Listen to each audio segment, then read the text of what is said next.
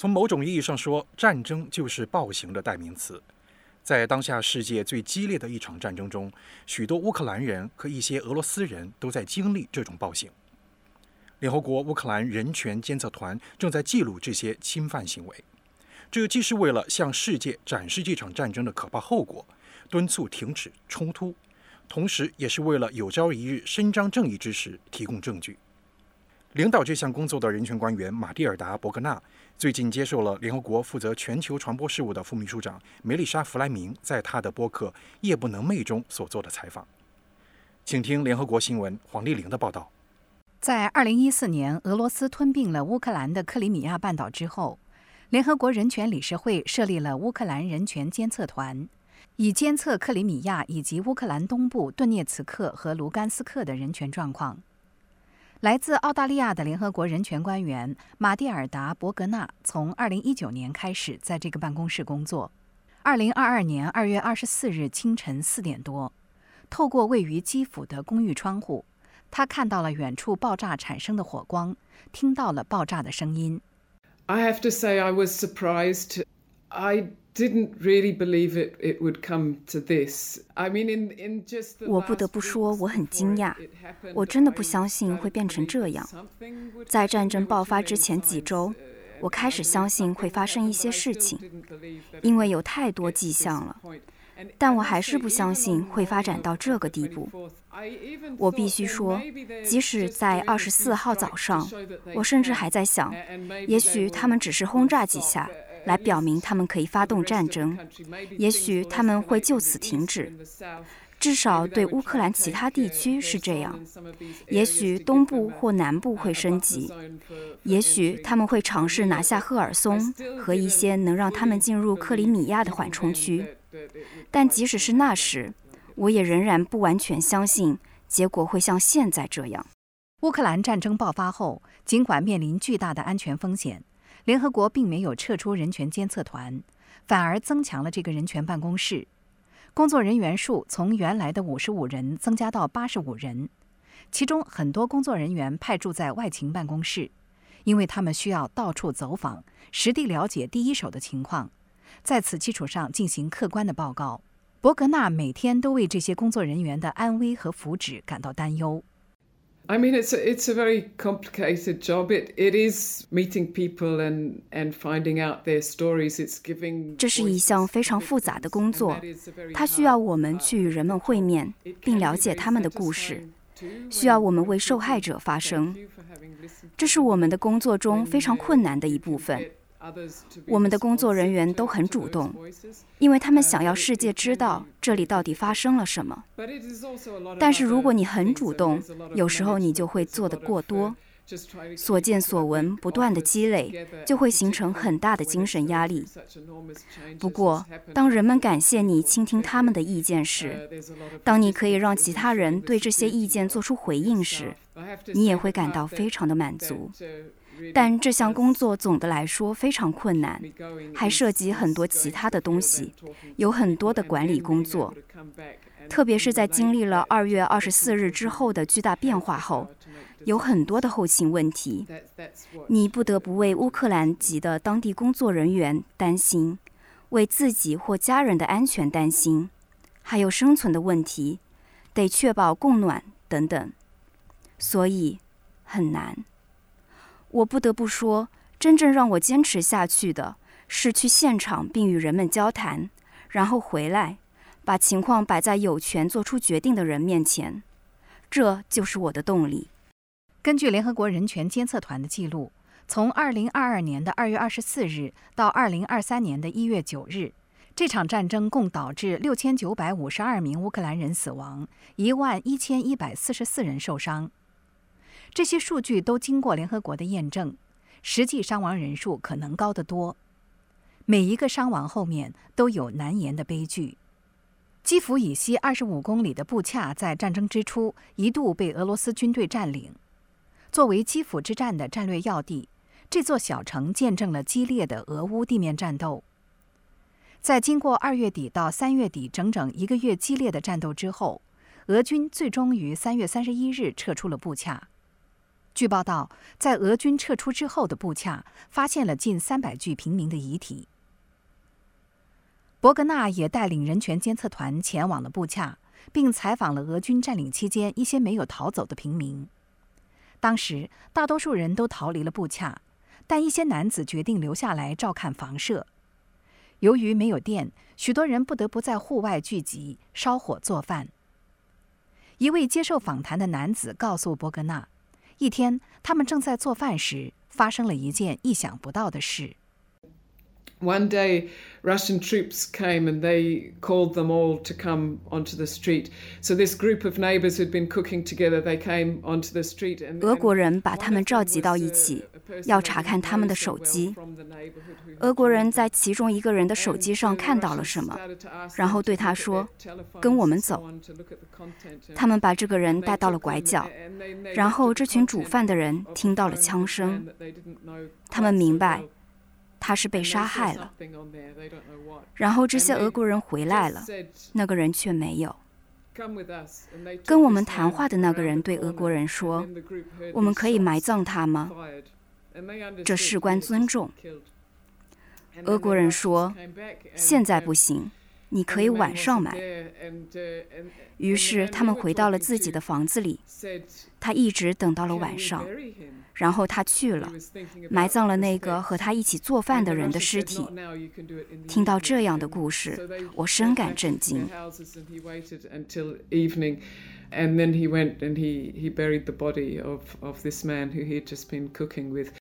伯格纳表示。每一次实地走访，都会让他看到、听到太多令人震惊和难过的事。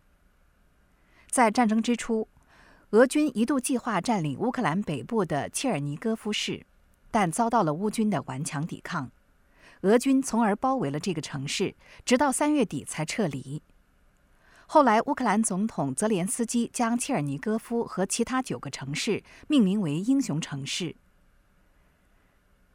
在切尔尼戈夫一个被占领的小村，俄军强令当地居民待在地下室，时间长达一个多月，只有人们需要上厕所时才能放他们出来。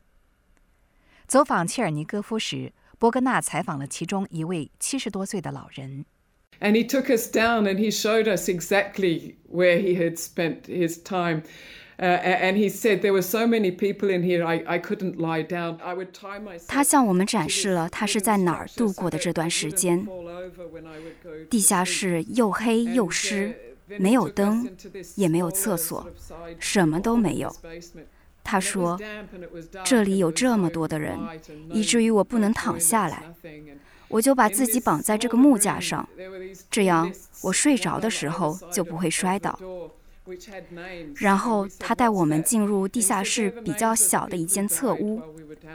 这个小屋门的两边各有一个名单。我们问道：“那是什么？”他说：“是我们在这里时死去的人的名字。”上面写着名字和日期。他向我们讲述了其中每一个死去的人，大多是身体情况不佳的老年人，他们撑不住了。我很难理解，作为人类，怎么可以用这样的方式对待其他人类？这太可怕了。它的后果将持续多年。即使敌对行动明天就停止，但他们的记忆。仍将存在，而且这段经历将永远是他们生活的一部分。And with the dead bodies, they they would take them out and they just stack them next to this small outhouse that was in the yard. 联合国人权监测团还记录到与冲突有关的性暴力案件，有妇女和女童遭到强奸，但更多的是针对男性的性暴力，其中绝大多数性暴力由俄罗斯军队实施。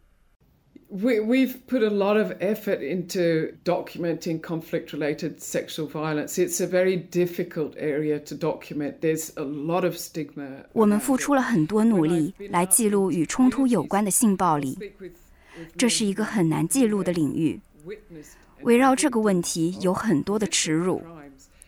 当我进入各个社区时，与经历或目睹了可怕罪行的人交谈。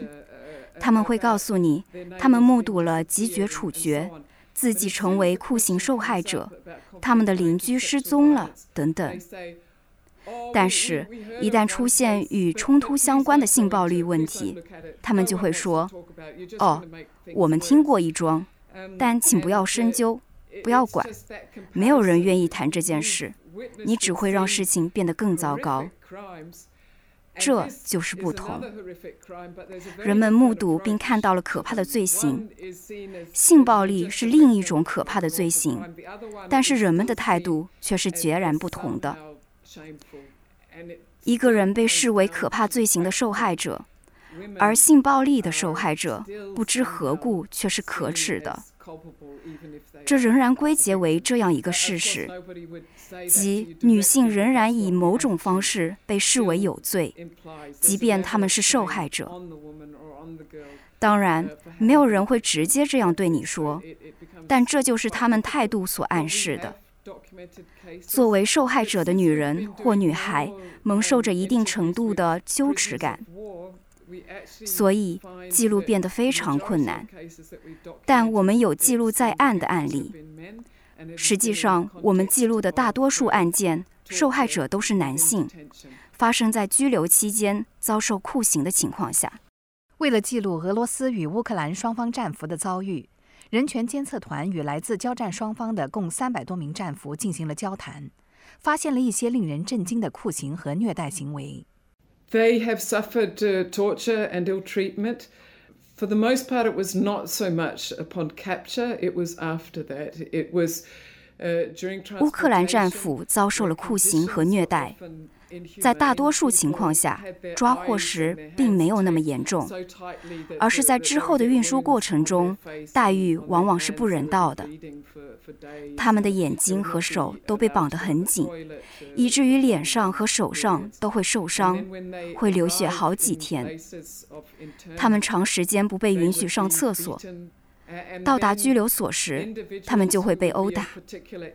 如果俄方人员认为从他们那儿可能会获得更多的军事情报，或者他们可以更多的解释乌克兰军队的战术战略，那么这些人就会特别遭殃，成为审讯的目标。审讯会使用非常有组织的酷刑方式，如电刑、绑住胳膊和腿、悬吊、殴打。包括使用器具殴打，这类事情正发生在俄罗斯关押的战俘身上。人权监测团发现，虽然俄军的侵犯行为更多，但俄罗斯的战俘同样在乌军手中遭受了酷刑和虐待。Any violation is a violation, and and it needs to. be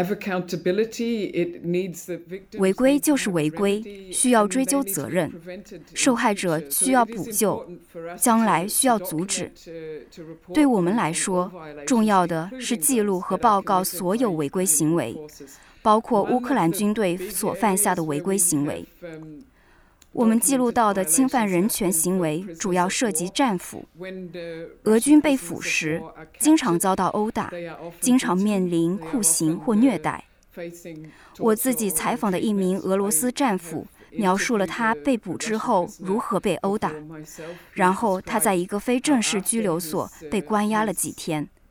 在那里，他遭受到了电刑。他被迫以不同的压力姿势整夜保持清醒。如果他开始睡着，他就会被打。这些都是非常严重的酷刑和虐待。然后，他们在被运送到拘留场所的过程当中，遭受到各种酷刑和虐待。进入正式拘留所之后，待遇有了明显的改善。我们很少收到有关正式拘留所内酷刑或虐待的投诉。总之，这显然是乌克兰当局需要关注的问题。他们需要调查。追究肇事者的责任，他们需要制定机制和指示，以阻止这种情况在未来再次发生。此外，我们记录到的乌克兰方面侵犯人权的另一个领域就是任意拘留和失踪，其规模与我们记录到的俄罗斯方面的侵犯规模截然不同。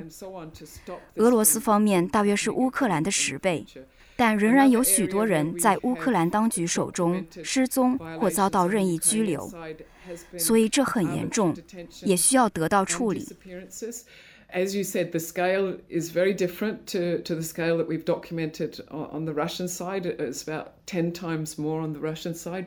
去年三月，联合国人权理事会还通过一项决议，决定紧急设立一个由三名人权专家组成的国际独立调查委员会，其任务是在俄罗斯侵略乌克兰的背景下。调查所有涉嫌侵犯和践踏人权以及违反国际人道法的行为及相关罪行，并提出建议，特别是关于问责措施的建议，以结束有罪不罚并确保问责。